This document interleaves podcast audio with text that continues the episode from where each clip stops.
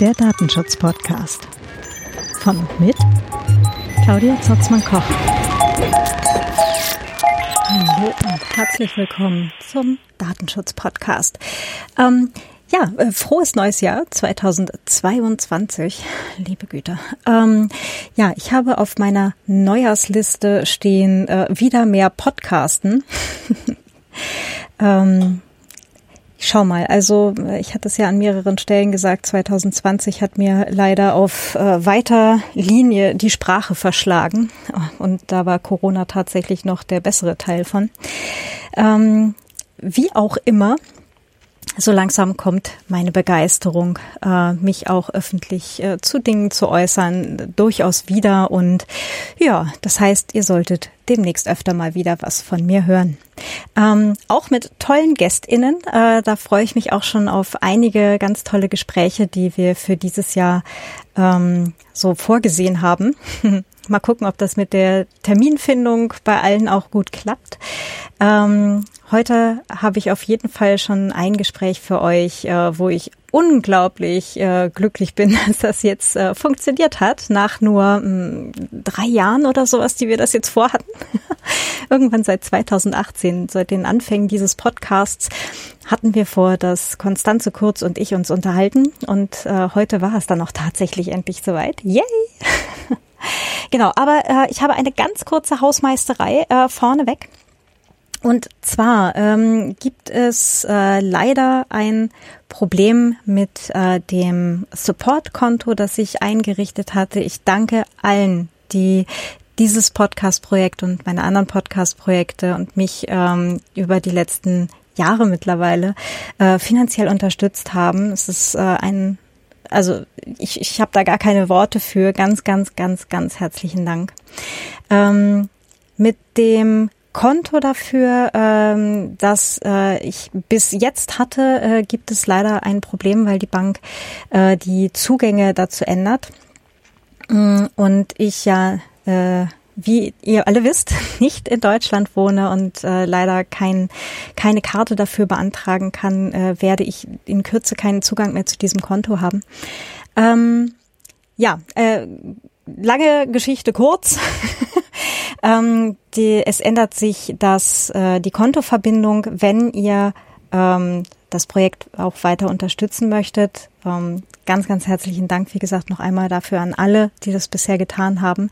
Äh, denkt dran, dass ihr euren Dauerauftrag halt entsprechend ändert auf äh, ein anderes Konto, das ihr, äh, wo ihr den Link jetzt in Kürze in den Show Notes findet. Ähm, es ist nicht äh, eine optimale Lösung, ich weiß es, aber ähm, das war jetzt das, was ich gerade schnell irgendwie äh, zur Verfügung stellen kann. Genau. Ähm, ja, das war auch schon die große Hausmeisterei. Ansonsten, genau, es äh, wird äh, dieses Jahr wieder Folgen geben. Ich verspreche jetzt keinen Rhythmus, in dem das tatsächlich stattfinden kann und wird. Ähm, aber es werden Dinge passieren. und damit sind wir schon bei meinem Gespräch mit der Konstanze und ja, wie gesagt, unglaubliche Freude, dass das dieses Jahr endlich funktioniert hat. Ganz viel Spaß. Großartig. Gut. Ähm, ja, hallo und ganz herzlich willkommen beim Datenschutz-Podcast. Heute hier mit mir äh, die Konstanze Kurz. Hallo. Hallo. genau, äh, wir sind hier über den Äther verbunden. Ich bin hier in Wien und du bist in Berlin, richtig? Richtig. ähm, Konstanze, du bist äh, ganz, ganz viele spannende Dinge. Äh, Sprecherin des Chaos Computer Clubs, du ähm, bist bei netzpolitik.org und äh, noch, äh, glaube ich, tausend andere Sachen, die ich so gesehen habe, als ich mal so ein bisschen nachgelesen habe, was du bisher gemacht hast. Ist schon ein bisschen furchteinflößend. Oh, nö. Also hört sich jetzt noch nicht an, als hätte ich Zauberkräfte oder so. Ich bin nur sehr engagiert und also was jetzt so Technik angeht, ich bin ja von Hause aus Informatiker. Ich mag mich gerne mit Technik beschäftigen, aber das ist jetzt nicht, ich habe keine Wunder vollbracht. Oh, das, aber du warst auch hier schon am, am ähm, Gerichtshof für Menschenrechte mit und so weiter. Also du hast schon ein ganzes Teil richtig spannende, coole Dinge getan. Ja, da haben die Also die tatsächliche Arbeit haben da aber die Juristen gemacht. Wir haben da zwar, also jetzt von Beschwerdeführerseite auch technisch schon mal rübergeguckt, weil da mehrere Leute waren, die sich sehr mit Technik auseinandergesetzt haben. Die richtige Arbeit haben da aber die Anwälte gemacht, muss ich, muss ich tatsächlich neidlos zugeben. Da können wir vielleicht gleich nochmal drauf kommen. Sollen wir mal gucken, wie du da überhaupt hingekommen bist? Weil es ist ja, ja. also du hast ja, glaube ich, äh, relativ äh, in Anführungsstrichen ähm, abseitig angefangen, so mal mit so einem VWL-Studium, oder? Mm, ja, das ist tatsächlich aus heutiger Sicht ist das für mich sehr abseitig, etwa aber gar nicht so schlecht, weil also man lernt ja durchaus was, auch wenn man sich mit dem Studienfach nicht so identifiziert. Und insofern hat mir das, glaube ich, im Nachhinein nicht geschadet. Aber es ist so ein bisschen einer Unsicherheit nach der Wende geschuldet. Ich wusste einfach damals noch nicht, was ich machen will mit meinem Leben. Und so bin ich da gelandet. Das war, ähm, ja, konnte man voraussetzungsfrei anfangen zu studieren. Das ist, so simpel ist es manchmal im Leben. Und dann hast du aber gewechselt relativ bald Richtung Informatik, oder? Nee, gar nicht so bald. Ich habe das Studium im Prinzip abgeschlossen, bis auf die Abschlussarbeit, aber ähm, es hat mich ein paar Jahre, also also es hat eigentlich gedauert, bis ich wusste, was ich machen will. Wir hatten da so einen, an der FU Berlin war das damals so ein äh, Zwangscomputerkurs. Den haben die uns da verpasst und auch eine E-Mail-Adresse. Und letztlich war mein Einstieg in die Informatik und dann habe ich auch gewechselt. Hat aber wirklich eine Weile gedauert. ähm, ich finde das gerade total spannend, weil ich habe ja auch irgendwie so was völlig anderes vorher gemacht.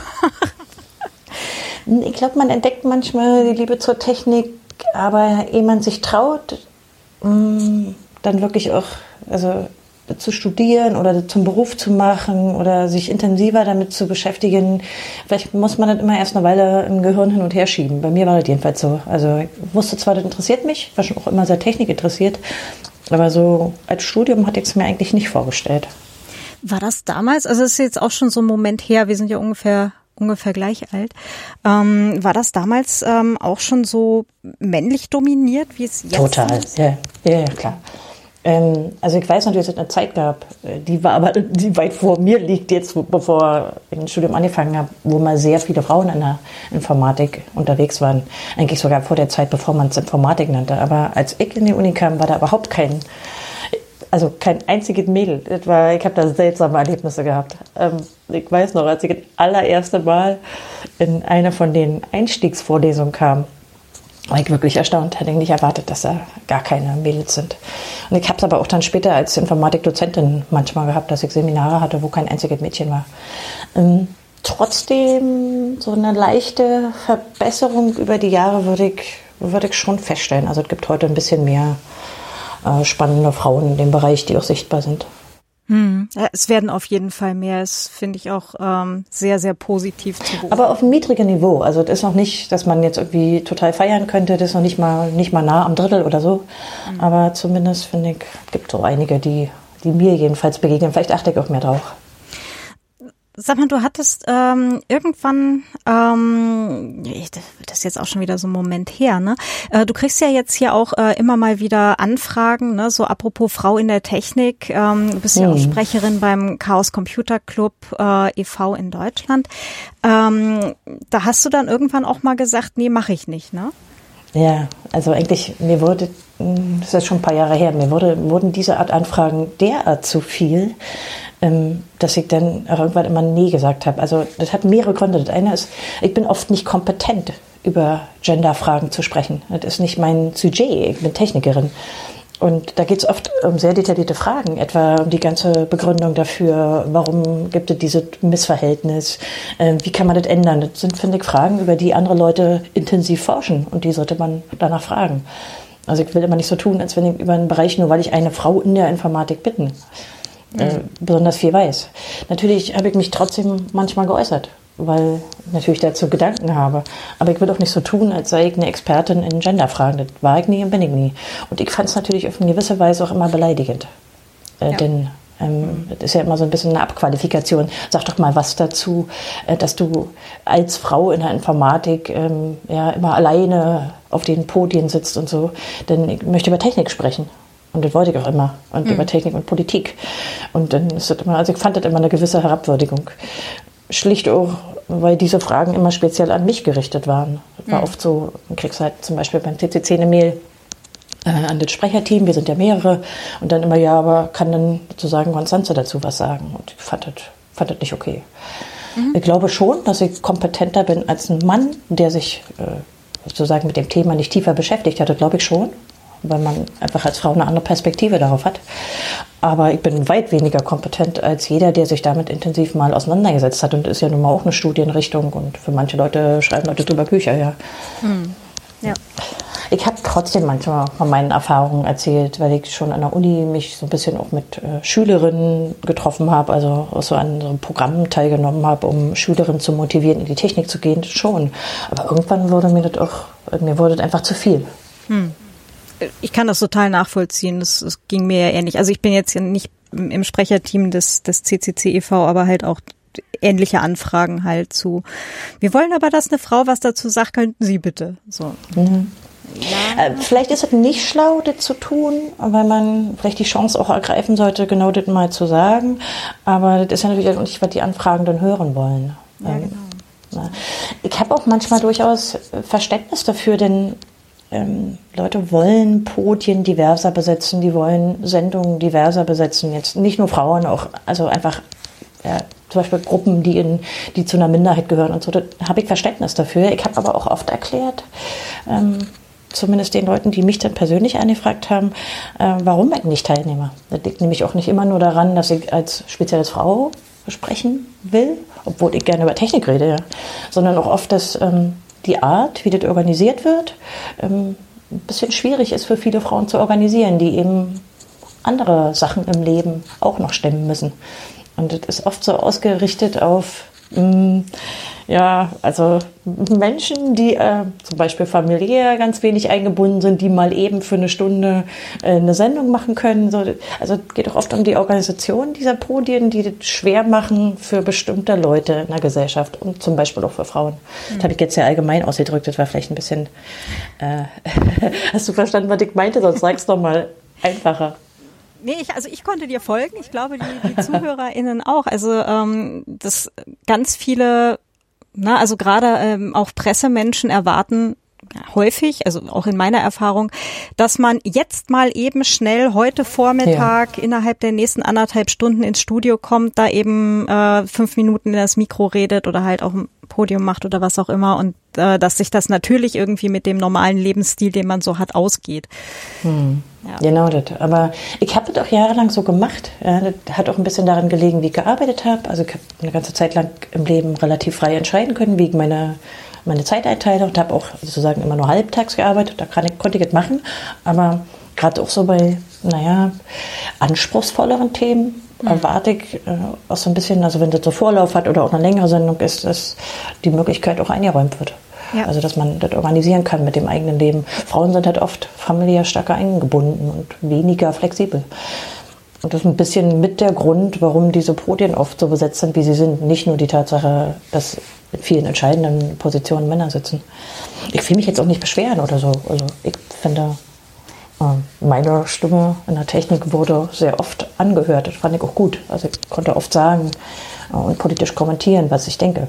Hm so nicht. Aber ja, ich habe da so ein bisschen äh, zweischneidige Sicht drauf mittlerweile. Die ich total nachvollziehen kann. Also äh, vor allem äh, auf der einen Seite, ne, ähm, ja, es ist halt irgendwie herabwürdigend, gefragt zu werden, also jetzt in meinem Fall halt auch primär, weil ich eine Frau bin und nicht, weil ich jetzt irgendwie eine besondere Expertise in einem Gebiet habe.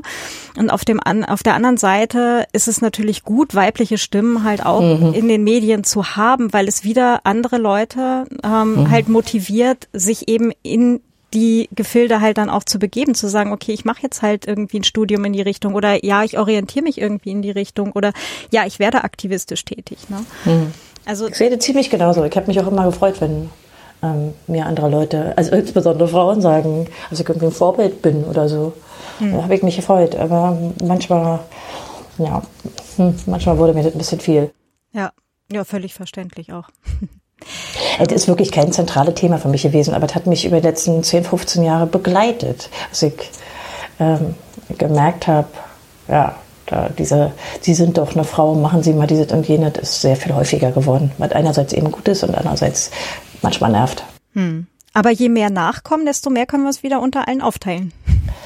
Ja, aber da ist mir dann die Kurve schon wieder viel zu flach. Also das, das ist noch kein großer Umschwung. Klar sind es heute irgendwie mehr Frauen, die sich mit Technik auseinandersetzen und sich auch zutrauen dazu, äh, was zu sagen, öffentlich auch.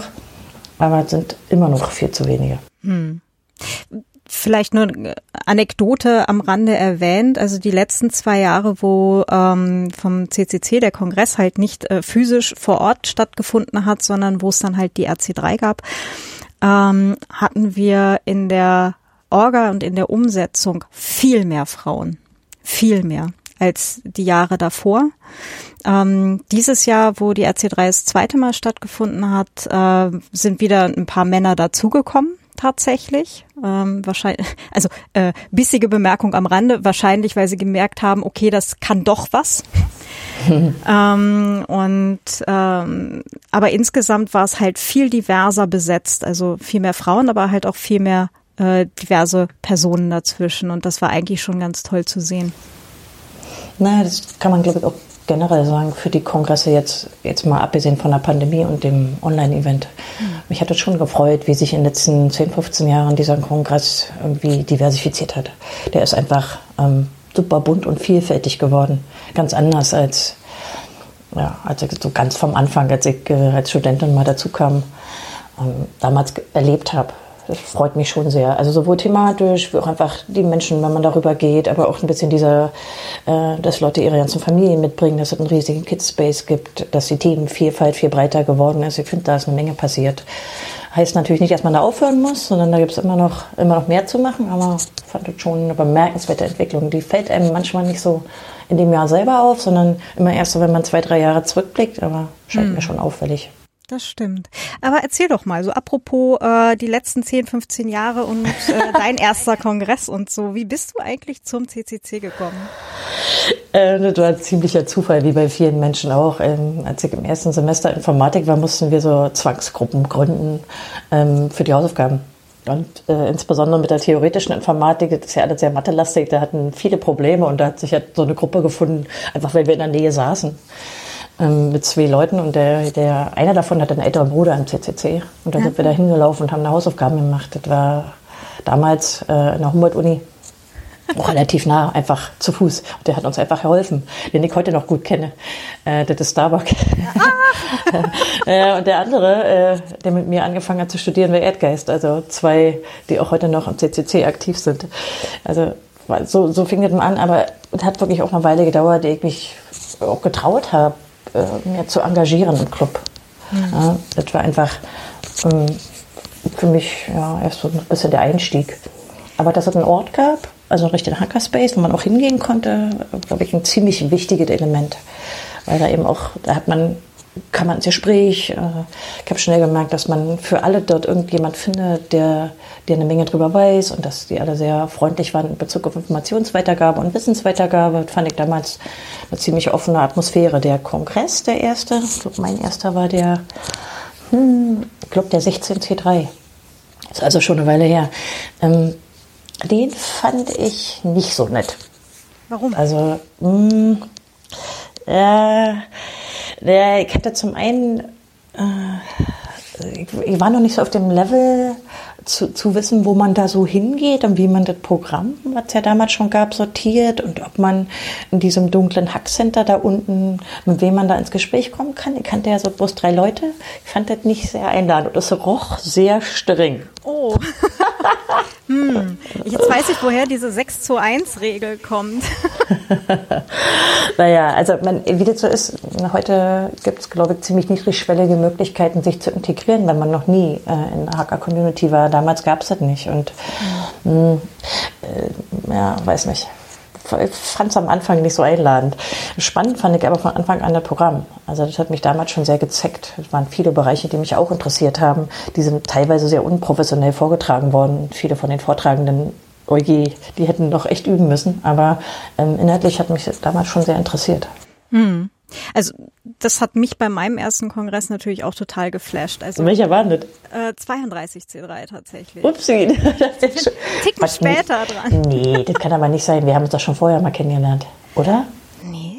Es war ähm, in Hamburg auf jeden Fall und das war das äh, Ende 2015 war der war der Krass. Hätte ich gedacht, wäre früher, aber äh, nee. Also ich mochte dieses verworrene Gebäude, dieses, ja, äh, das war ein tolles, tolles altes Gebäude. Ja, und die Rickroll auf der, auf der Rolltreppe, großartig. ähm, nee, aber die, das Niveau der Vorträge, das, das dort geboten wurde, also das habe ich an mancher Uni nicht erlebt. Also Na, das ist ja sehr viel später. Äh, ja klar. Das ist ja also schon eine Zeit. 16 Jahre äh, später, ne?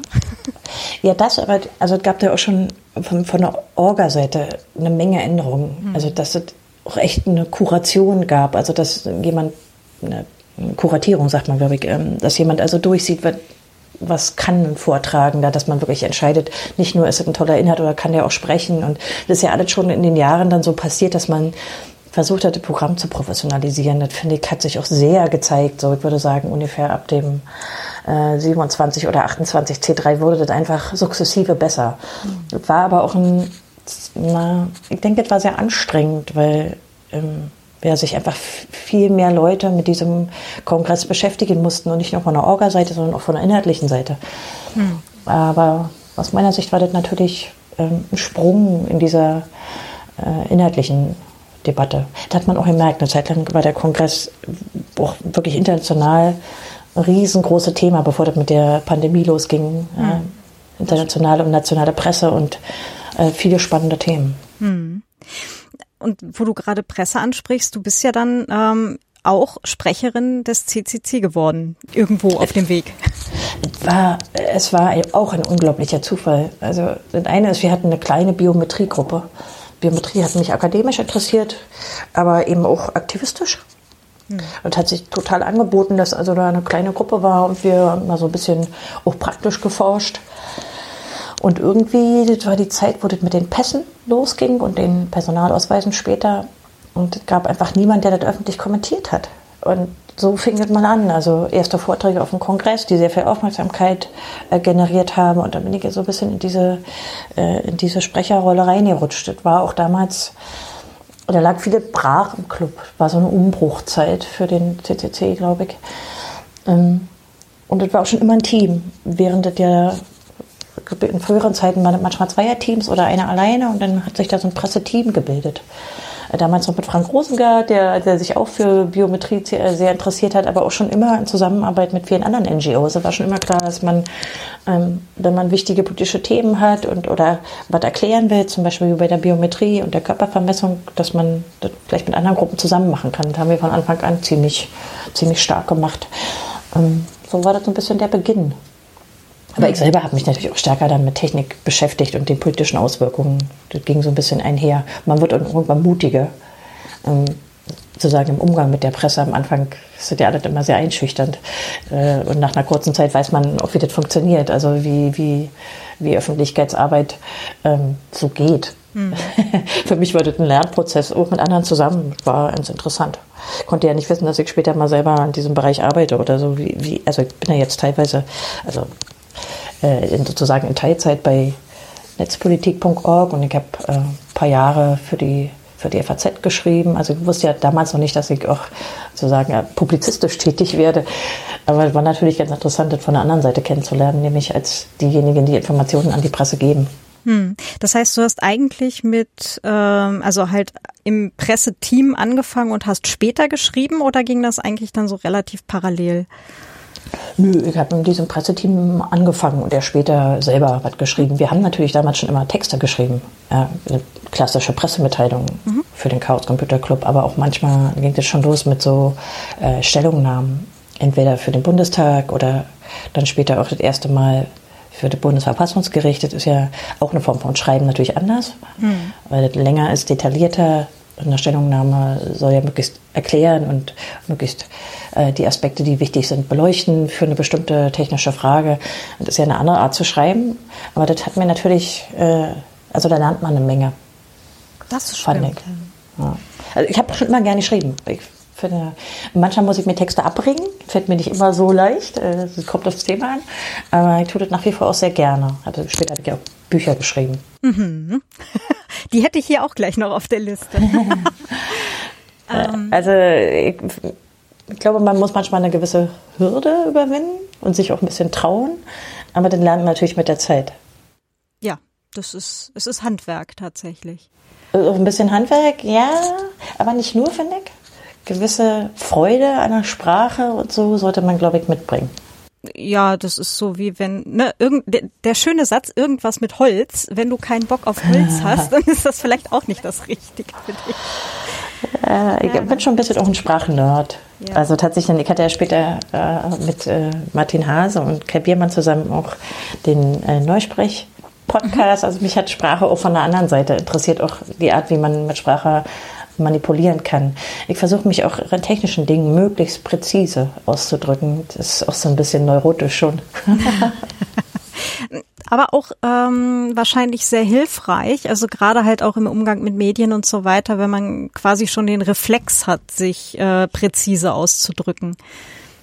Ja, naja, die Medien also oft ist das Erklärbärige wichtiger. Also dass man äh, auch komplexe technische Fragen runterbrechen kann auf also wenige Sätze und auch den Kern des Problems. Das ist manchmal schwer, Mhm. Äh, und äh, klappt auch manchmal nicht beim ersten Mal, aber da habe ich natürlich auch über die Jahre viel gelernt, also etwa bei der ganzen Wahlcomputer-Debatte, wie man was erklären kann eigentlich, ohne dass jetzt jemand äh, in die Innereien von einem Computer einsteigen muss, also etwa wie man den manipuliert oder später in der ganzen Staatstrojaner-Sache, ist ja eigentlich eine komplexe Technik, aber darüber sprechen zu können, so dass es jeder versteht, der vielleicht am Radio hängt oder, oder Fernsehen guckt oder so, Mhm. Halt, äh, glaube ich, kann man schon trainieren.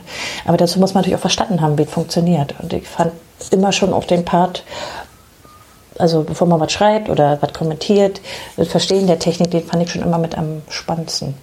Da ja. glaub, bin ich, glaube ich, auch mit vielen, die sich im Club engagieren, auf einer Linie, weil das, glaube ich, so ein bisschen der Kern ist von dem, warum Leute zum Club kommen, weil sie einfach Bock auf Technik haben. Das stimmt wohl. Aber gerade halt auch der Teil, ne, was du gerade sagtest, ähm, Dinge auf einem Niveau erklären zu können, dass es die Zuschauer, Zuhörer, die Leser äh, innen jeweils, Entschuldigung, ähm, auch äh, direkt verstehen können. Ähm, das ist was, das wird, glaube ich, auch immer wichtiger. Ne? Weil es wird ja letztendlich alles auch oh. tendenziell komplexer und ver miteinander ver verwobener und, und verbundener. Und das weiß ich gar nicht, ob es generell komplexer wird. Ich glaube, mh, hm, die Technik hat mehr Bereiche erfasst. Ja, Oder so. ist einfach, mhm. ja, sie ist überall irgendwie eingeschlichen. Ist ja nicht nur unser Privatleben, sondern vor allem auch beruflich, politisch und so weiter. Insofern ist diese Erklärbärige wahrscheinlich wichtiger geworden. Aber ich glaube nicht, dass es heute schwerer ist, Dinge zu erklären. Glaube ich eigentlich gar nicht. Okay. Hm. Hm. Ich glaube, darüber muss ich jetzt auch nochmal nachdenken. ähm, Genau, du sagtest äh, eben gerade auch äh, Stellungnahmen für Politik, für den Bundestag und so weiter schreiben. Ähm, erinnerst du dich dran, wie es war, als das erste Mal davon tatsächlich auch was aufgenommen wurde? Also, dass das dann auch tatsächlich also dass man gemerkt hat, okay, die haben jetzt was rezipiert von dem, was wir da gerade rausgegeben haben? Ja, na klar. Also dafür gibt es einige Beispiele, die mich auch unglaublich gefreut haben und damals auch überrascht. Also eine eigene Wirkmächtigkeit zu merken, ist natürlich was Tolles, weil man ja gerade in dem aktivistischen Bereich hat, man hat ja Ziele, weil man was ungerecht, unfair oder weil man für eine Gerechtigkeit eintreten will. Man, das ist ja der Kern von Aktivismus. Ja. Man, man glaubt, da ist was falsch oder so müsste gemacht werden. Und dann ist es total super, wenn man merkt, dass Argumente, die man hat, aufgegriffen werden. Das war sicherlich am stärksten für unsere äh, Stellungnahme für die Wahlcomputer, für Bundesverfassungsgericht. Denn da kam ja dann viel später, also zieht sich ja immer viele Monate, äh, das Urteil und hat quasi diese Wahlcomputer aus dem Verkehr gezogen. Mit, mit einer wirklich guten, präzisen Begründung und hat einen neuen Wahlrechtsgrundsatz aus der Taufe gehoben. Das war unglaublich toll, wie wir da gefeiert haben. Wir hatten natürlich in, dem, in der Stellungnahme nichts über Wahlgrundsätze in dem Sinne geschrieben, also dass wir einen Vorschlag gehabt hätten, wie man das fassen kann. Aber wir haben die Technik so oder zumindest versucht, so vielschichtig, vielschichtig zu analysieren, dass sich die Juristen diese, diesen neuen Wahlrechtsgrundsatz daraus abgeleitet hatten. Das war halt das Tolle.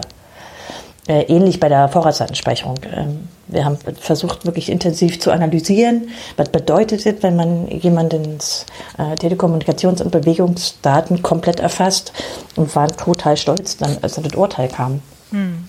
Im Bundestag war es oft anders. Im Bundestag gibt es oft Frust, wenn man Stellungnahmen verfasst. Das hat sich sogar noch verstärkt, zumindest bei mir. Einfach weil die, die Zeit, die man hat, um was zu analysieren, ist sehr, sehr knapp. Äh, man muss sich also in sehr kurzer Zeit äh, intensiv mit komplexen gesetzlichen Vorhaben beschäftigen. Man weiß eigentlich oft, ist das für die Katze, weil ja, diese Sachverständigenanhörungen und auch die schriftlichen Stellungnahmen ganz wenig äh, ernst genommen werden. Also, mhm. ähm, also da war oft viel, viel Frust. Vor allen Dingen, wenn man, wenn man ja, gegen was kämpft. Mir ist das jetzt noch so in Erinnerung für den Hackerparagraphen etwa.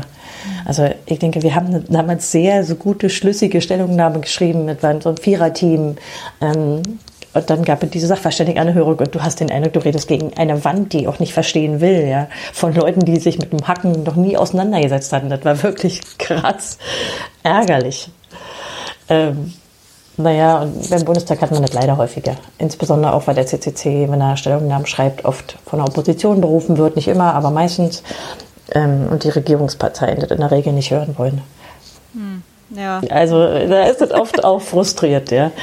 Äh, also manchmal habe ich noch was anderes gemacht, aber ganz wenig so. Ähm, ich habe auch manchmal Stellungnahmen geschrieben, sozusagen wie, wie so eine Art, die, also die jetzt nicht auf ein Gesetzgebungsverfahren, aber die politisch beratend sein sollen. Also eine Stellungnahme zu was, die jetzt nicht ein konkretes Gesetz ist, aber zu einer Technik. Da fand ich es nicht so frustrierend weil man dann ja einfach nur sagt, okay, so ist die Analyse, so kann man die Technik betrachten und dann hat man nicht so eine nicht so ein gesetzliches Vorhaben, was dann trotz der eigenen Expertise durchgesetzt wird. Das fand ich nicht so frustrierend. das kann ich mir gerade vorstellen. Ähm, und wie ist das? Also, ne, also zumindest beim, beim Linus meine ich das mitbekommen zu haben, oder du sagtest ja auch von der Opposition berufen, dann halt auch mal Stellungnahmen zu schreiben. Ähm, wenn man jetzt tatsächlich mal gefragt wird. Also, ne, so Stellungnahmen schreiben, da gibt's ja halt auch, äh, also zumindest hier ja auch diesen, diesen öffentlichen Prozess, da gibt's dann halt so Begutachtungsfristen, in denen halt äh, diverse Gesetzesvorhaben einfach sind. Die stehen halt auch online, da kann man sich dann halt auch, ähm, auch als Privatperson oder halt auch als Vereinigung, Verein, wie auch immer, ähm, NGO dann halt auch engagieren und Stellungnahmen halt einreichen. Ähm, aber tatsächlich danach gefragt werden, ist ja, glaube ich, dann nochmal ein anderes Level, oder? Na, hm, ich glaube, der CCC beteiligt sich zumindest auf Bundesebene an diesen äh, öffentlichen, also sozusagen Aufrufen zu Stellungnahmen weniger. In den Ländern kommt es durchaus mal vor. Also der CCC ist ja nicht sozusagen immer nur in der Bundespolitik, sondern auch äh, in vielen Städten und eben in den Ländern engagiert. Da kommt das schon mal vor. Aber wie ihr jetzt zum Beispiel beim CCC Wien gemacht hattet, ihr hattet, glaube ich, zuletzt, äh, glaub, früher oder so zum äh, Informationsfreiheits- und Transparenzgesetz eine Stellungnahme abgegeben. Das haben wir, glaube ich, länger nicht mehr gemacht. Hm. Also das kommt bei uns auch mal vor, zum Beispiel auch wenn eine, eine untergeordnete Behörde wie zum Beispiel die Bundesnetzagentur oder so mal anfragt, dann machen wir das zur Netzneutralität oder so. Auch wenn es jetzt kein konkretes Gesetzesverfahren dazu gibt. Aber so diese öffentlichen Aufrufe, die sind auch meistens verdammt knapp. Ähm, könnte ich mich jetzt erstmal nicht erinnern, dass das jemand gemacht hätte. Denn gefragt zu werden im, im Bundestag, im Deutschen Bundestag ja so, dass in den Ausschüssen, die dann die Gesetze beraten, jede Partei äh, Sachverständige benennen kann. Und so kommt dann, dass äh, der CCC ab und an gefragt wird. Ähm, wir machen das aber auch im Bundestag manchmal für Ausschüsse, die jetzt nicht gesetzgebend sind, wie etwa den Menschenrechtsausschuss oder so, die einfach nur ein Thema diskutieren oder, und sich Expertise ranholen, aber jetzt nicht ein konkretes Gesetz am Start haben. Also das ist schon ein bisschen vielschichtig. Ich meine, das Parlament ist vielschichtig. Ähm, wir haben uns aber eine Sache angewöhnt und soweit ich weiß, wird das auch äh, in den lokalen CCCs immer so gehandhabt. Wenn wir eine Stellungnahme abgeben, machen wir die auch von unserer Seite öffentlich. In der Regel macht das auch der Landtag oder eben der Bundestag, aber wir machen es auch von unserer Seite. Äh, meist auch mit so einer Zusammenfassung. Also wir wollen ja dann auch an die Öffentlichkeit was geben. Hm. Ja, da haben wir. Ja, soweit ich weiß, macht ihr das auch in Wien, ne? Äh, das weiß ich nicht. Ich bin hier im Erfa nicht, äh, nicht äh, eingebunden. Ach so, ah, okay, das wusste ich nicht. Ich wusste auch nicht, wie, wie oft du noch in Wien bist oder lebst. Das ist nochmal ein anderer Punkt. also, weil man hört ja, dass du keine Österreicherin bist. Nee, das stimmt. Ich, ich wohne hier nur und äh, aktuell noch, aber Genau, äh, aber das ist äh, das ist ja ohnehin. Also die Sache mit dieser Freizügigkeit in Europa, das haben ja auch äh, hm. relativ viele äh, Stellen, auch öffentliche Stellen, auch noch nicht so richtig raus mit ihrer äh, Bürokratie, dass das ähm, dass das durchaus ein Ding sein könnte, dass man in unterschiedlichen Ländern zu Hause ist oder auch. Naja, das ist auch schlimmer geworden mit der Pandemie, nicht wahr? Ja. Also die Beschränkung der Bewegungsfreiheit ist ja in den letzten äh, zwei Jahren hat ja deutlich zugenommen. Mhm. Ja, das außerdem und ähm, halt auch äh, ähm, was auch noch so ein Punkt ist, ähm, sind halt auch so Banken, die ähm, mhm. dann halt äh, Kontozugriffe abdrehen, weil man halt gerade im äh, für sie falschen Land ist mhm. und äh, jetzt keine SMS äh, kriegen kann oder irgendwas oder sie drehen den ganzen Kram ohnehin jetzt alle ab. Ähm, aber man kriegt halt auch kein Konto bei ihnen, wo man eine Karte für Kartan kriegen könnte, weil man ja im falschen Land ist. Mhm. Also ich glaube, da kenne ich auch eine Menge Geschichten. Zwar nicht, also von mir persönlich, aber gerade so Geldabwicklung, Payment ist mhm. nicht so einfach, wenn man zwischen den Ländern lebt. Ja, genau. Ja. Das ist, äh, da könntest du, glaube ich, auch mal einen eigenen Blog aufmachen und ich wette, das würde sofort viral gehen, weil das so viele Leute auf verschiedene Weise betrifft. Ja, also, wahrscheinlich, ja. Mhm. Also und schlimmer noch natürlich, wenn man irgendwie noch nicht EU-Land dabei ist. Oh Gott, ja. Also dann, mhm. dann wird das Ganze, glaube ich, richtig knifflig. Aber ich kenne auch ein paar Leute, die in UK wohnen. Ähm, mhm. halt, ähm, das ist nicht EU jetzt. Genau, das ist jetzt nicht EU. Und die erzählen auch äh, immer mal lustige Geschichten, wo ich mir auch denke, so, ja, hätte hätt Ihnen das doch mal jemand vorher gesagt. Mhm. Naja.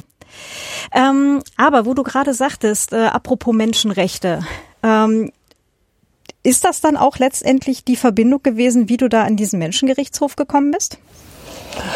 Naja, hm, ist natürlich auch wieder so ein bisschen Zufall, ein bisschen gewollt. Ähm, es ist ja eine unmittelbare Folge gewesen, dieser Gang zum Menschenrechtsgerichtshof in Straßburg äh, von den Snowden-Veröffentlichungen. Und zwar ziemlich zu Anfang.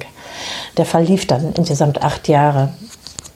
Ähm, wir konnten, glaube ich, am Anfang noch nicht richtig wissen, wie lange sich diese Snowden-Veröffentlichungen hinziehen würden. Aber es war natürlich klar, dass Großbritannien in besonderer Weise betroffen ist. Insbesondere wegen dieses Tempora-Programms, dem Abschnorcheln der Glasfasernetze ist. Und ähm, wir, also hat sich eine Gruppe gefunden, zunächst mal von Briten nur, also rein innerbritische Gruppe. Aber es war eine strategische Frage, sich zu überlegen, ob man auch ein, ein oder mehrere Nicht-Briten dazu nimmt. Hm. Äh, weil ja schlicht äh, die, die Menschenrechte sind ja eben gerade durch die Menschenrechtskonvention für nicht nur innerbritisch, sondern eben für, den, für den, diejenigen Länder, die die Menschenrechtskonvention unterzeichnet haben, festgelegt. Insofern war das so ein bisschen auch eine juristische Frage, ob man alleine auf Großbritannien bezieht oder ob man noch nicht Europäer mit einbezieht. Für die eigentliche Entscheidung acht Jahre später war es gar nicht so wichtig. Aber so bin ich ein bisschen mit da reingerutscht. Das ist aber ein privates Engagement von mir. Das war auch durchaus ein gewisses finanzielles Risiko, denn anders als beim Bundesverfassungsgericht ist das durchaus auch ähm, eine ganz schön harte finanzielle Bürde.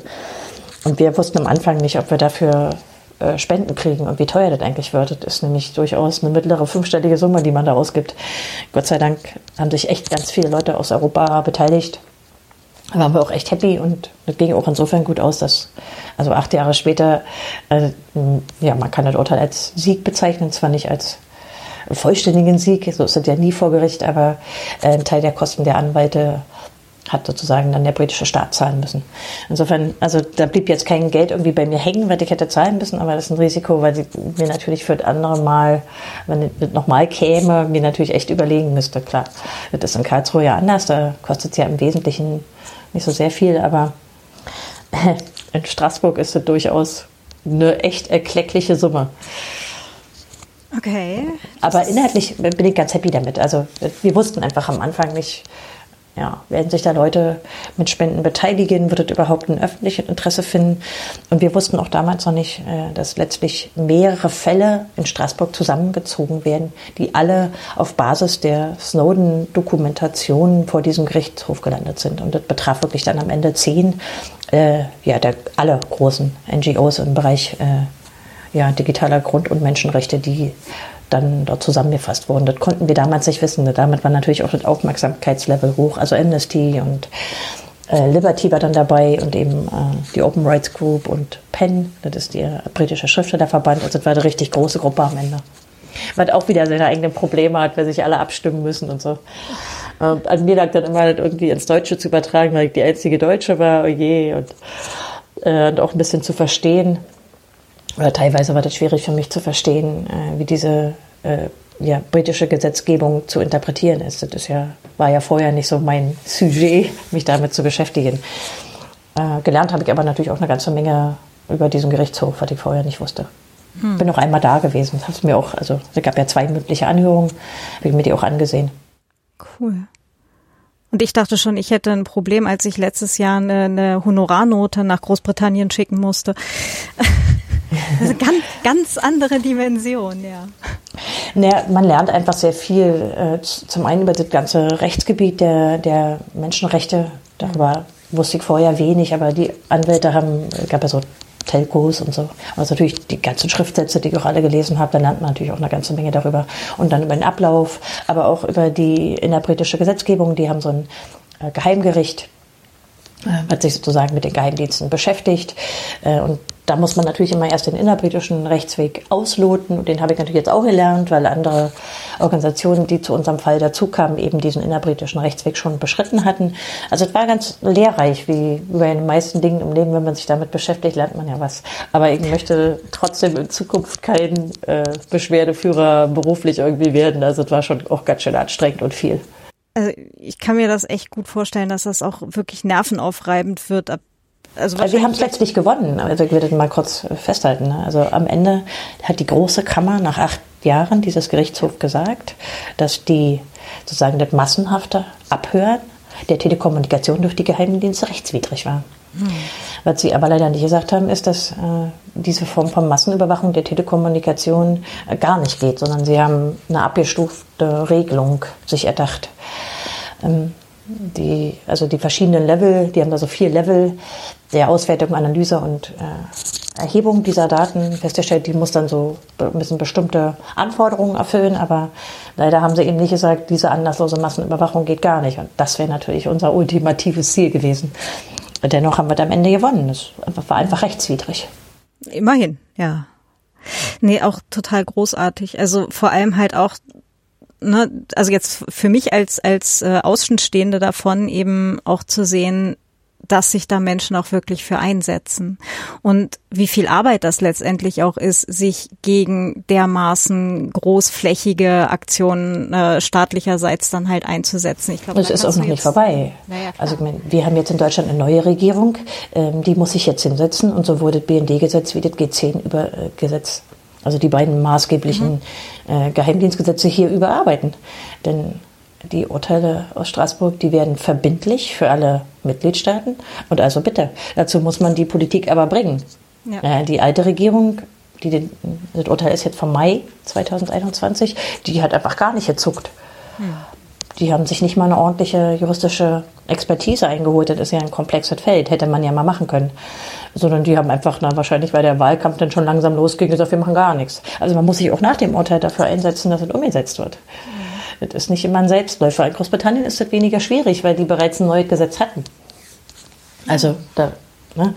Und da muss man dann gucken, dass es angepasst wird. Aber bei uns ist, wird es nochmal schwierig. Es gibt ja nur wenige Länder in Europa, die überhaupt diese massenhafte Telekommunikationserfassung der Geheimdienste erlauben.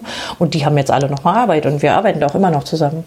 Also es gibt ja in jedem von diesen Ländern NGOs.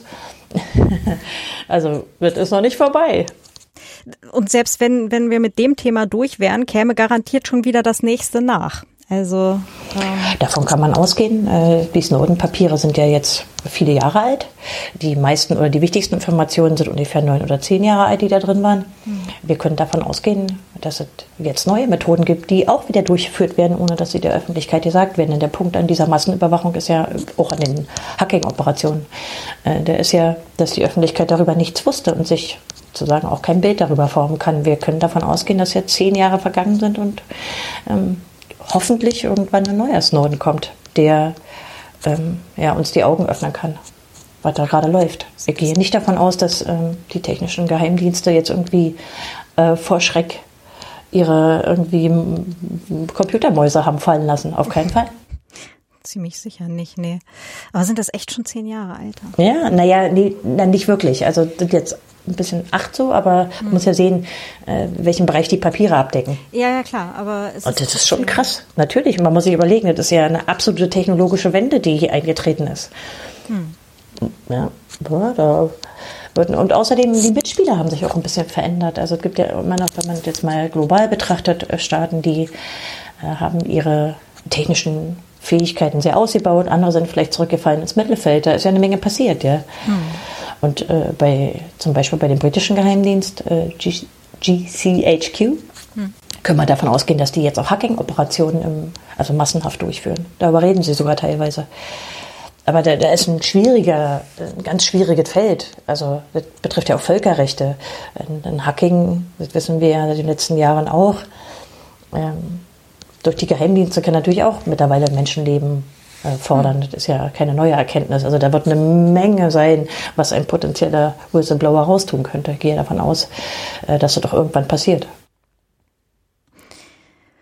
Und irgendwo. Oh, habe ich dich jetzt zum Schweigen gebracht? Entschuldigung. Nee, nee gar nicht, geh nicht. Ich, ich hatte nur ganz kurz darüber nachgesonnen, ähm, sage ich jetzt das laut oder nicht. Andererseits äh, ist es ja, ähm, ist es ja überhaupt nicht gelogen. Also ich hoffe tatsächlich, dass Menschen das halt auch whistleblowen werden. Na klar, ich gehe davon aus. Also ist eigentlich, kann man ja auch immer wieder in der Geschichte sehen. Es gibt auch in diesen Behörden immer wieder Menschen, die ihr Gewissen entdecken. Äh, natürlich wird vielleicht nicht immer so ein High-Level-Fall sein wie bei Snowden. Das war schon bemerkenswert, auch die Art, wie er die Dokumente zusammengesammelt hat. Aber wir haben aus der Geschichte immer gelernt, das kommt ans Licht. Äh, selbst die sozusagen die mörderischsten Geheimdienstoperationen sind nach einer Zeit ans Licht gekommen. Ich fände nur schön, wenn diese Frist nicht so lang wäre. Hm. Das, das würde uns wahrscheinlich auch ähm, als äh, Menschheit, äh, also so als ähm, Konvolut von Gesellschaften äh, wahrscheinlich sehr helfen wenn das alles oh ja. ein bisschen flinker ginge, weil gerade halt ja auch technischer Fortschritt und Möglichkeiten einfach so unglaublich schnell voranschreiten. Naja, also ich bin natürlich nach wie vor ein großer Kritiker der Geheimdienste, aber ich sehe natürlich auch, dass die Effekte, insbesondere was das Image der Geheimdienste betrifft, nach diesen Snowden-Veröffentlichungen jetzt sehr nachgelassen haben. Also mhm. das Bild in der Öffentlichkeit, nicht nur bei uns, sondern äh, auch in Großbritannien oder in den Vereinigten Staaten. Und das hat, das hat doch jetzt, ist eigentlich wieder zurückgefallen auf das Level davor. Zu so einem, ja, zu so einer allgemeinen Meinung, dass wir die Geheimdienste ganz, ganz doll brauchen, ja. Also ich fand es ganz lustig, dass jetzt in dem, ich will mal ein Beispiel geben, jetzt gerade so der Abzug aus Afghanistan, ein riesen Fail der Geheimdienste, hat ja irgendwie offenbar keiner von diesen äh, überall schnorchelnden Geheimdiensten so richtig gewusst. Äh, die Kommentierung war ganz anders als zu Snowden-Zeiten. Mhm. Ich fand das interessant. Natürlich wurden auch kritische Fragen in diesem Zusammenhang an unsere und die US-amerikanischen und britischen Geheimdienste gestellt, aber letztlich äh, so richtig in Frage stellen tut die niemand mehr. Es gibt auch in der Politik nur noch wenige die das tun. Es gibt zwar welche, finde ich auch gut, aber also die Gewöhnung daran, die sind jetzt da, die kriegen immer mehr Geld, das ist ja auch bei uns äh, sehr, ein sehr großer finanzieller und äh, Personalzuwachs passiert. Ich bin da aber trotzdem vielleicht ein bisschen guter Hoffnung, dass unsere neue Regierung, also die Ampel in Deutschland, äh, vielleicht einen anderen Weg einschlägt.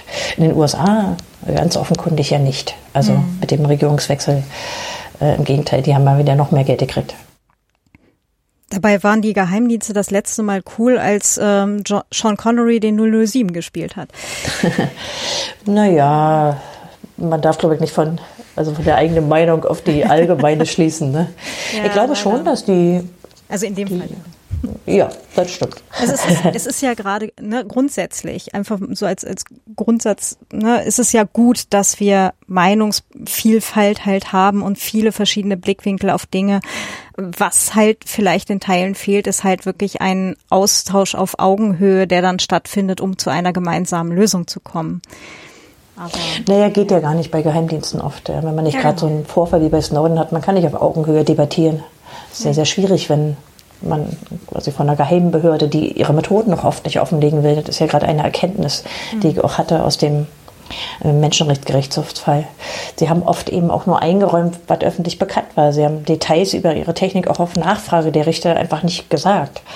Also da, da kann man immer sehr schwer debattieren. Hm. Da ist ja äh, klar, eine Meinung kann man haben, aber mh, hm, solange man nicht so eine Vorfälle wie bei Snowden hat, wo man sich wirklich auch mal die Technik ansehen kann und was die eigentlich wirklich gemacht haben und übrigens auch, wie die äh, die damalige Rechtslage einfach selber interpretiert haben, das hat man ja in der Regel sonst nicht. Und haben natürlich ein paar wenige Menschen, bei uns in Deutschland etwa parlamentarischen Kontrollgremien, zumindest partiell, aber so der normale Mensch kann sich da ja schwer auf Augenhöhe informieren. Das ist leider wahr. Und da sind wir dann halt natürlich auch auf die Menschen angewiesen, die sich da dann halt entsprechend engagieren und eben zu Wort kommen können. Ich bin da auch immer noch nicht zufrieden mit der jetzigen Bundesregierung. Also möchte mal daran erinnern, dass Snowden da immer noch äh, in Moskau rumsitzt. Also es ist ja nicht so, dass sich die neue Regierung nicht noch entschließen könnte, ähm, ihm Asyl zu gewähren oder diesen Status zu ändern. Also das ist ja ja, also ich bin da nach wie vor nicht zufrieden. Der hat ja auch in unserem BND-NSA-Untersuchungsausschuss in der gesamten Legislaturperiode sozusagen kein Entgegenkommen der damaligen Bundesregierung mhm. ähm, gesehen. Also ich finde das bedauernswert. Na, und da ist dann halt auch wieder so die ähm, äh, ein politisches Kalkül, zumindest in meinen Augen, erkennbar. Ja, ist, äh, naja, ich glaube, die, die Angst davor, sich den Ärger der Vereinigten Staaten einzuhandeln, die war natürlich riesengroß. Ja. Und die äh, hat ja auch nicht wirklich, nicht wirklich abgenommen, glaube ich.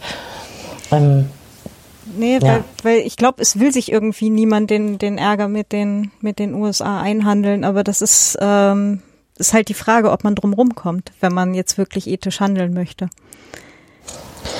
Ja, wie das so ist.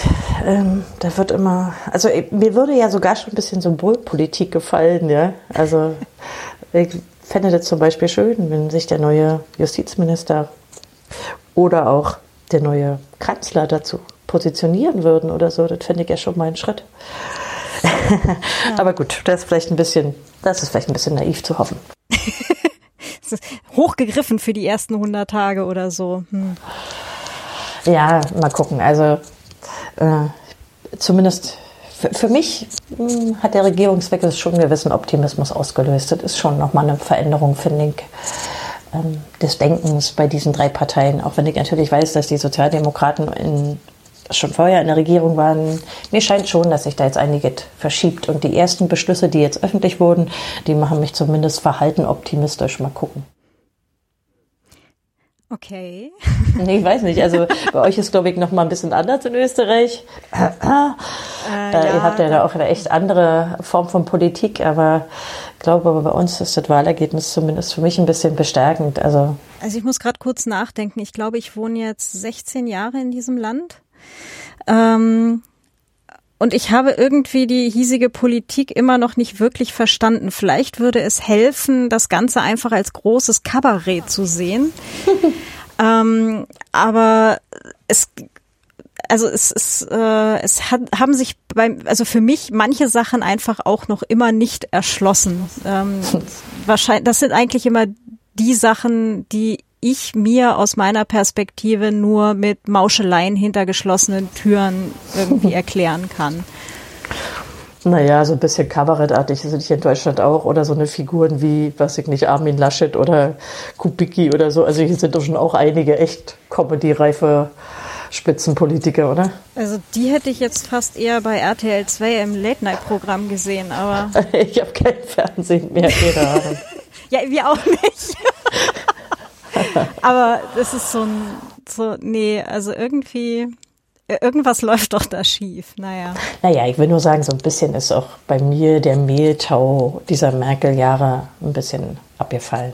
Also ich habe mich am Ende, wenn man jetzt mal so ein bisschen auf die Außenperspektive von Deutschland guckt, nicht mehr so geschämt für Merkel angesichts der anderen Staatenlenker, die noch viel peinlicher waren. Aber ich war trotzdem ganz froh, dass äh, die Konservativen jetzt erstmal eine Weile nicht in der Regierung sind. Mal gucken. Mhm. Also ich hoffe so ein bisschen, dass es diese Republik vielleicht ändern kann.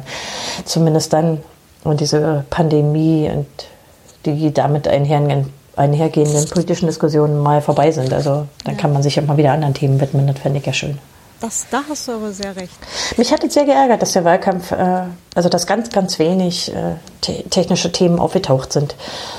Also generell äh, diese ganze Gestaltbarkeit von, von Technologien und die Wichtigkeit für ganz viele Bereiche, das finde ich, ist im Wahlkampf nicht sehr, nicht sehr wichtig gewesen. Ich kann es verstehen, weil es eben auch andere wichtige Themen gibt.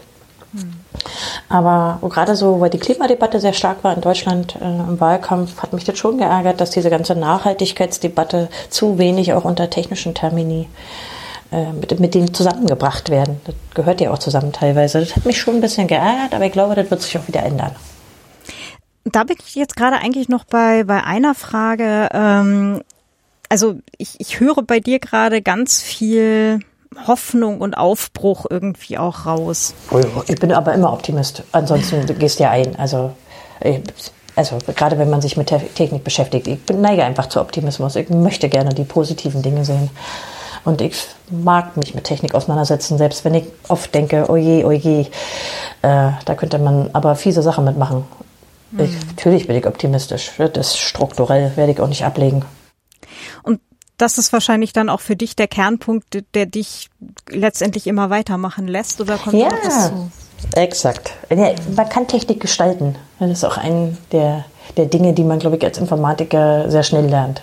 Ja, Technik ist eigentlich dafür da, dass du mit ihr lebst, sie aber so formst, dass du dein Leben damit toll machen kannst. Das klappt nicht immer und so, aber letztlich kann man das. Und der Computer ist eine universelle Maschine.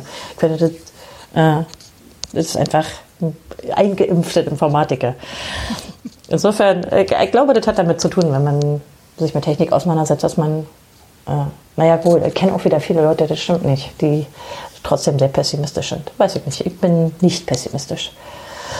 Aber ich bin natürlich trotzdem mit vielem sehr unzufrieden, wie es gerade läuft. Also insbesondere die Datenschutzdebatte ist ja wohl in Deutschland echt peinlich geworden. Oh Mann, ey. Ich finde aber ganz nett, dass der neue Datenschutzbeauftragte bei uns hier in Deutschland, Ulrich Kelber, da echt auf eine ziemlich coole Art gegenhält. Wir hatten ja lange Zeit äh, die Vorgängerin, die, äh, wie hieß die denn noch? Ich habe es total, ich habe total vergessen tatsächlich. Aber auf Weil jeden die war jedenfalls der Reinfall. Ich habe ihren Namen vergessen. Ja. Vosshoff, Vosshoff. Das war's. Ja, ganz schlimm. Und ich bin froh, dass es da jetzt auch eine, eine ziemlich gewitzte und aber kenntnisreiche Stimme gibt. Also ich bin nicht immer einverstanden mit dem, was er in der Sache sagt. Ähm, das wäre auch schlimm, wenn ich das immer wäre, aber ich bin ganz froh, dass es wieder eine Stimme gibt. Und er macht das auch auf eine, auf eine Weise, die ich ganz gut finde. Und er macht es ja auch in der Federation, wie du bestimmt bemerkt hast. Ja, das äh, finde ich auch äh, sehr, sehr angenehm. Ich habe da auch schon. Müssen wir die Federation hier erklären? Haben wir überhaupt genug Erklärbert? Das, die haben wir nicht. Das Fediverse. Ähm, wir, wir tun einfach ganz viele Links in die Show Notes. Na, das musst dann du machen. Nee, wir haben tatsächlich ganz wenig erklärt. Also wer jetzt nicht weiß, was der CCC ist oder ähm, was, die, was Tempora-Programm ist, der hat, glaube ich, ähm, wir waren, glaube ich, jetzt hier nicht sehr nett für Leute, die sich mit den Themen noch nicht auseinandergesetzt haben. Ja, das ist ja auch. Das ist aber natürlich deine Schuld und nicht meine. das ist okay. Die nehme ich auf mich. ähm, naja, also schon anders, als wenn man jetzt ein, ein Radiointerview macht, wo man ja, alle Begriffe, die mal so auftauchen, auch mal erläutern muss. Das haben wir jetzt nicht gemacht. Das ist aber in Ordnung, oder? Ja, das ist, glaube ich, total okay, weil äh, ich glaube, unsere HörerInnen sind äh, in der Lage, die Shownotes zu finden, äh, ein paar Links äh, zu finden und sich dann selbsttätig da auch rein zu äh, nerden. ähm, genau, aber. Ja, ich glaube äh, auch. Ja, also ich, ich glaube, in dem Fall kommen wir damit durch. Ja, ich glaube auch. Ja. Nee, aber der, der Ulrich Käber macht echt gute Sachen und ähm, halt auch gerade auf Mastodon, ne, also im Fediverse, äh, da folge ich ihm ja auch. Da habe ich irgendwie auch schon zwei, dreimal mit ihm geschrieben, weil ich dann halt irgendwie so ein paar Fragen hatte. Äh, der antwortet auch, das finde ich auch total großartig. Das ist so ein so eine so eine nahbare Person einfach. Und das ist schön zu sehen. Naja, oh ja, also ich bin da, glaube ich, ein bisschen gespalten. äh, ich finde die Art, wie er die Öffentlichkeitsarbeit so ein bisschen macht, das finde ich schon cool. Aber man merkt ihm natürlich auch oft an, dass es ein Berufspolitiker ist. Ja, der hat ja viele Jahre Erfahrung. Ähm, mal sehen. Also in der Sache bin ich nicht, nicht immer so froh. Also vor allen Dingen dann, ähm, wenn es um Konsequenzen von rechtlichen Analysen geht. Ich meine, der ist ja nun Informatiker mhm. und es gibt ja nun ein paar gerade in seiner Behörde ein paar Leute, die rechtlich sehr gute Analysen machen, aber dem muss man dann auch folgen. Hm. Ja, manchmal ist er mir ein bisschen zu kompromissbehaftet. Ähm, naja, gut, er kennt natürlich auch das politische Spiel. Jetzt hat, glaube ich, positive und negative Seiten. Also ich sehe ihn nicht nur so positiv, aber das wäre auch schlimm. Also äh, man muss sich seinen skeptischen Geist auch gegenüber Mitstreitern bewahren. Das habe ich auch zumindest immer versucht. Hm. Das betrifft auch alle Leute im TCC oder so. Man findet, unkritisch werden ist nicht cool. Das ist richtig, aber andererseits eine differenzierte Auseinandersetzung mit Positionen oder halt auch mit äh, Handlungsweisen ist ja durchaus auch etwas, was wir uns als Gesellschaft vielleicht auch hochhalten sollten ne? und nicht ja. nur. und ich äh, finde, das macht er auch ganz gut. Ja. ja. Aber und er haut auch mal drauf, was ich auch mag. Mhm. Also Ne, auch verbal, das finde ich schon cool. Und er kann auch ein bisschen zuspitzen. Mhm. Also ich finde so seine, wenn ich jetzt so an, im Dezember oder so, hat er mal kurz das auf den Punkt gebracht in so einem Deutschlandfunk-Interview und hat dann, glaube ich, er hat es, glaube ich, auch ähm, getweetet nachher, das Stück. Ähm, dass diese, diese ganze Datenschutzdebatte oft eine ist, um das eigene Versagen, gerade auch technisches Versagen zu verdecken. Dann schiebt man es auf den Datenschutz. Und da hat er, finde ich, sehr, sehr gut auf den Punkt gebracht. Das kann er schon, finde ich. Und da macht er auch, glaube ich, keine Gefangenen. Aber in der Analyse von, äh, gerade auch so was Gesetze betrifft, finde ich, mh, hm, da könnte er durchaus in den Stellungnahmen ein bisschen mehr Haut drauf sein und vor allen Dingen auch bei, ja, bei Ergebnissen von, von rechtlichen Analysen doch mehr durchziehen. Und da ist er mir oft manchmal zu kompromissbereit. Hm. Wir werden ihn beobachten, oder? Genau, vielleicht laden wir ihn hier einfach mal ein und fragen ihn dazu. Ich sag mal, wie heißt denn eigentlich der, gibt es eine Form von Bundesdatenschutzbeauftragter in Österreich? Puh, ähm, wir hatten äh, bisher, ja, also es gibt hier die die Chefin von der Datenschutzbehörde. Das ist da, mhm. glaube ich, das, was am nächsten drankommt. Aber jetzt habe ich deren Namen natürlich auch total verdrängt. Aber es gibt eine, okay. Ja. Ich habe mich in Österreich damit noch nicht beschäftigt. Das ich war schon bei, bei einer Schweiz bei, bei dem, der war damals ziemlich cool, aber in Österreich wusste ich das nicht. Ähm, ich habe die auch mal erlebt, die war äh, bei einem bei einem Vortrag äh, tatsächlich im MetaLab, wenn ich mich recht erinnere. Uh, das ist der Hackerspace in Wien. Ja, genau. Und ähm, da fand ich sie aber auch sehr, sehr schwierig. Also sie ist, ähm, kommt, glaube ich, wenn ich mich recht erinnere, aus dem Polizeidienst und man hat genau gemerkt, sie, be sie beantwortet einfach die Fragen nicht. Sie macht ah. Na, das ist ja aber eher so politische. Ähm, und das ist also, dann so, oh, komm. Okay, na schade. Ja, schon irgendwie so. Und jetzt muss ich, ich weiß nicht, mit welchen, äh, also wie diese Behörde quasi ausgestattet ist in puncto, was sie darf oder äh, ob sie auch Bußgelder verhängen kann, wie sie hinzugezogen wird. Ich weiß nicht viel darüber, ehrlich, ehrlich gesagt. Muss ich mal ändern. Ja, also Wir haben ja bei Netzpolitik.org zwei Österreicher als äh, Redakteure, die kann ich bestimmt mal fragen. Genau. Und äh, über Netzpolitik.org hattest du gerade noch gar nicht wirklich viel gesagt, wie du da eigentlich hingekommen bist. Es war auch ein großer Zufall. Ähm, Äh, wie alles im Leben. Ähm, ich war damals ganz dort unzufrieden mit meiner Arbeit an der äh, Hochschule. Ich wollte mich ändern. Ich wusste, dass ich nicht mehr in der Akademie bleiben kann. Ich habe sehr grundsätzliche Kritik daran, wie sich die Akademie verändert hat in Deutschland. Ähm, und dann habe ich irgendwann, das war mal in irgendeiner Nacht, da war Netzpolitik auch noch ganz klein, da waren die noch äh, zu dritt. Hm. Tja, da stand diese Stellenanzeige, es war irgendwann mitten in der Nacht. Und ich kannte natürlich Markus Becke da schon lange. Und dann habe ich ihm geschrieben mitten in der Nacht und habe gesagt, hm, ob ich bei euch mal eine Bewerbung einreichen kann. So richtig so mit einem Lebenslauf und einem Foto und einem, einem Scan meiner Abschlusszeugnisse so. Tja, dann hat er mir geantwortet, na klar. äh, also ich wusste damals noch nicht so richtig, ähm, ja, wie sozusagen mein, mein Leben als Aktivist mit dieser, mit dieser Form zusammengeht. Aber damals war Netzpolitik auch, ja auch noch selber sehr aktivistisch und eher so ein ähm, Netzpolitik-Community-Blog. Das hat sich ja sehr verändert. Mhm. Also einfach auch professionalisiert. Wir haben dieses Jahr das erste Mal eine Million äh, Spenden zusammenbekommen. Wow. Aber ja, also haben wir gerade jetzt geschafft zum, zum 31.12. Wir sind ein bisschen über die Million gekommen. Ähm, das ist natürlich toll. Ich, ich, kenne nichts Vergleichbares. Für mich ist das sehr, sehr motivierend, von den Leuten, die uns lesen, bezahlt zu werden. Und kein, keine, keine Werbung, kein Tracking, kein Paywall. Das finde ich ein unglaubliches Privileg, weil ich natürlich auch schon für ganz andere Medien geschrieben habe und gesehen habe und auch sehr viele Medienleute einfach kenne aus meiner aktivistischen Arbeit im CCC und ich weiß, wie es anderswo läuft. Das ist ein unglaubliches Privileg.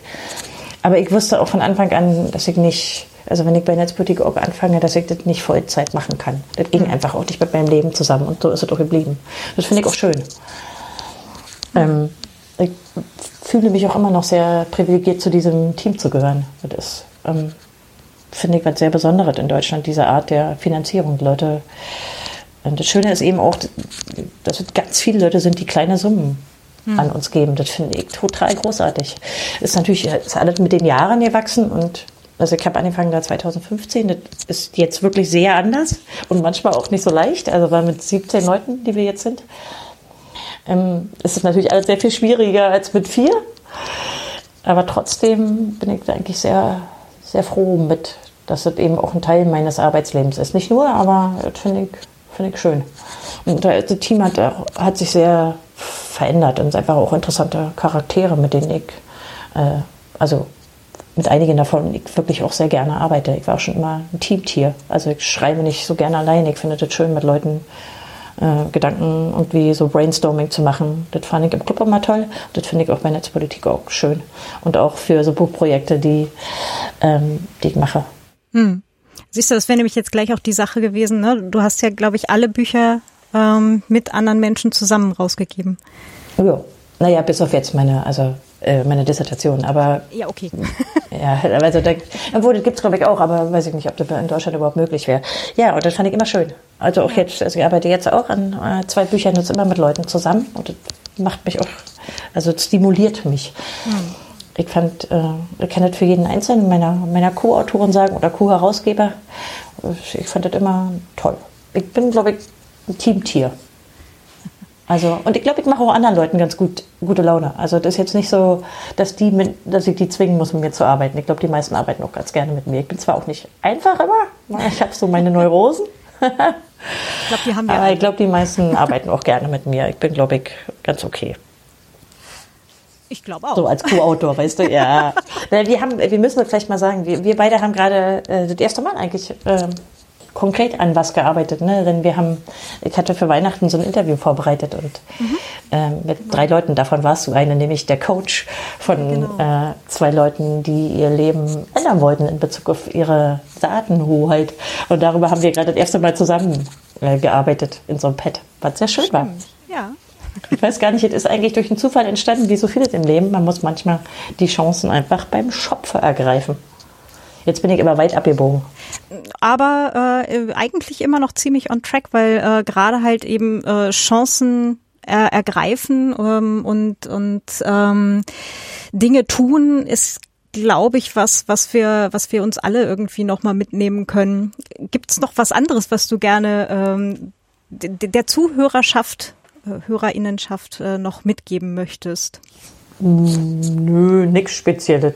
Ich glaube, alle Menschen, die äh, sich sozusagen ihrer Umwelt gegenüber nicht gleichgültig verhalten, so die, die können, glaube ich, schon verstehen, wie man so tickt als Aktivist. Also, ne? Oder was meintest du jetzt? Ähm, unter anderem, also äh, allgemein, oder was gibt es vielleicht noch, was du dir für die Zukunft noch wünschst? Na klar, würde ich mir immer wünschen, dass sich mehr Leute nicht gleichgültig verhalten, ja, gegenüber so Themen, die mich interessieren, jetzt Massenüberwachung oder Staatstrojaner oder Online-Wahlen und Wahlcomputer oder Biometrie, das sind so Themen, die mich schon lange bewegen. Und ich fände das schön, wenn sich da viele engagieren. Da laufen auch immer, wie jetzt bei Reclaim Your Face, große europäische Initiativen, ja, sich gegen, gegen biometrische Massenüberwachung zu wehren. Oder wenn man eben keine Zeit dafür hat, die Organisationen zu unterstützen, die das tun, finde ich schon wichtig. Aber ich äh, erlebe, das ist auch, finde ich, so ein Privileg, ganz viel, dass Leute das auch tun. Meine ganze Umwelt ist voller Leute, die, äh, die sich entweder engagieren oder wenn sie keine Zeit haben, weil ihre weiß ich nicht, familiäre Situation das nicht zulässt oder ihre Arbeitssituation, dann versuchen sie das eben mit Geld auszugleichen. Das finde ich toll. Ähm, hm. Ich finde nur, also man sollte, ja, vielleicht ist es jetzt in der Pandemie ein bisschen schwieriger für viele, glaube ich auch. Man hat einfach mehr Stress auf verschiedenen Ebenen, ob es jetzt so mentaler Stress ist oder äh, Arbeitsstress, familiärer Stress. Aber trotzdem finde ich es gut, dass man, auch wenn die Zeiten gerade schwierig sind, versucht, auch solche Themen im Blick zu haben. No. Das wäre eigentlich mein Wunsch an viele. Gleichgültigkeit muss man hinter sich lassen und empört euch ruhig ein bisschen. Es gibt ja auch positive Empörung. Finde diese ganze Gelaber von der Spaltung der Gesellschaft irgendwie ziemlich nervig. Ähm, ja, und auch glaube, kontraproduktiv das, irgendwie. Ja. Also, also ich finde, es gibt gute Gründe, sich zu empören. Genug jetzt vielleicht nicht unbedingt zu die. also jetzt nicht unbedingt in diesem äh, Corona-Zusammenhang. Äh, na, mal gucken, wie das da weitergeht. Wa? Das auf jeden Fall. Ähm, genau, wir haben äh, leider unser, unser Zeitlimit äh, erreicht. Du hast ja noch was vor. Mhm, aber du bestimmt auch. Ach ja. Ach nee, wir müssen das mal offenlegen. Das ist Freitagnachmittag und ich weiß jetzt nicht, ob Claudia noch Termine hat. Ich habe leider noch welche. ähm, Termine ist jetzt so eine Sache, aber äh, wir haben tatsächlich ähm, gleich noch ein Bastelprojekt vor uns, ähm, hm, wo wir tatsächlich mal zu zweit uns mal wieder dran setzen. Ähm, äh, es hat was zu tun mit alten Röhrenradios. Ui, na du hast ja lustige Hobbys. Ich ja. kenne es auch. Ich habe das oft mehrere Winter gehabt, dass ich irgendwie so ein richtiges Hands-on-Bastelprojekt hatte. Das hilft mir über diese, diese kurzen Tage immer rüber. Einmal das und das ist halt auch was, was Schönes, was wir zu zweit machen können. Das ist nämlich so ein bisschen die, die Schwierigkeit an äh, Beziehungen innerhalb von so äh, Aktivismus-Communities. Ähm, dass, äh, dass man sich halt äh, gelegentlich schwierig Sachen findet, äh, die man gemeinsam machen könnte oder möchte. Ne? Also es mhm. ist jetzt nicht so. So Teamfeeling meinst du auch? Ja, so Teamfeeling oder halt, ne, auch äh, so ähm, als äh, als Paar halt irgendwie ein äh, irgendwie lustige Dinge gemeinsam machen, ne? Also da, wo halt so Mainstream-Menschen vielleicht ähm, äh, eine eine Kreuzfahrt buchen und dann einfach zwei Wochen Aha. beschäftigt sind mit Cocktails trinken und sonst was, das ist sowas, das kann ich mir überhaupt nicht vorstellen. Andererseits also da bastelst du lieber, ja? Genau, und andererseits da muss ich dir halt unbedingt äh, das muss ich dir unbedingt gleich was schicken. Ich habe doch gestern bei Hackaday ein total tolle, coole Projekt gefunden. Die haben einen Vogelnistkasten gebaut mit Wi-Fi und Kamera für unter 90 Takten. Aha. Entschuldigung. ja, das, ich habe gedacht, oh, das möchte ich auch nachbauen. Vielleicht nicht.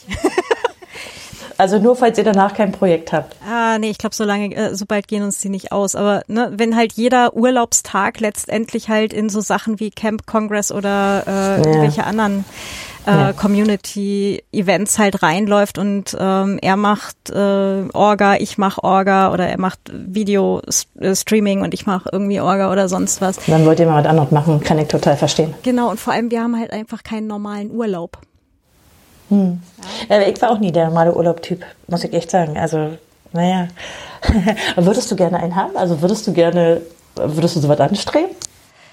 Also vielleicht so einmal testhalber wieder und dann die nächsten zehn Jahre wieder nicht mehr. Weißt du, so einmal ohne Rechner zwei Wochen irgendwo in die Pampa fahren, hinterher wiederkommen, feststellen, ist es alles schlimmer geworden. Na, dann musst du das wohl mal probieren. Ja, Vielleicht lasse ich es auch einfach. Es, wird ja eh nur schlimmer. Na, oder ihr verbindet es. Du klickst mal auf hackerspaces.org, suchst dir irgendeinen Hackerspace im Nowhere, fährst dahin oder kannst du trotzdem dein Bastelprojekt machen. Auch eine Idee. Das habe ich das letzte Mal in hm. London gemacht. Die war ein bisschen irritiert, dass ich da außerhalb eines öffentlichen Dienstags aufgeschlagen bin. Aber ich durfte trotzdem rein. Hm. Na, mal gucken. Gute Idee. Na gut. Ähm, genau, wir haben vorhin schon festgestellt, wir haben das jetzt seit einer ganzen Weile immer mal vorgehabt, dass wir uns unterhalten im Podcast. Jetzt ist es 2022 und wir haben es tatsächlich geschafft. Endlich. Ich sag's dir. Ganz, ganz Wir können das auch gerne nochmal tun, wie du möchtest, wenn du, sag mal, in fünf Jahren ein Jubiläum feierst oder so. Schaffen wir das nochmal. Großartig, ja, auf jeden Fall. Dann ganz, ganz herzlichen Dank fürs Zeitnehmen. Gern. Und äh, für ein sehr, sehr spannendes Gespräch, wie ich finde. Bleibt uns gewogen. Bis demnächst. Tschüss. Tschüss.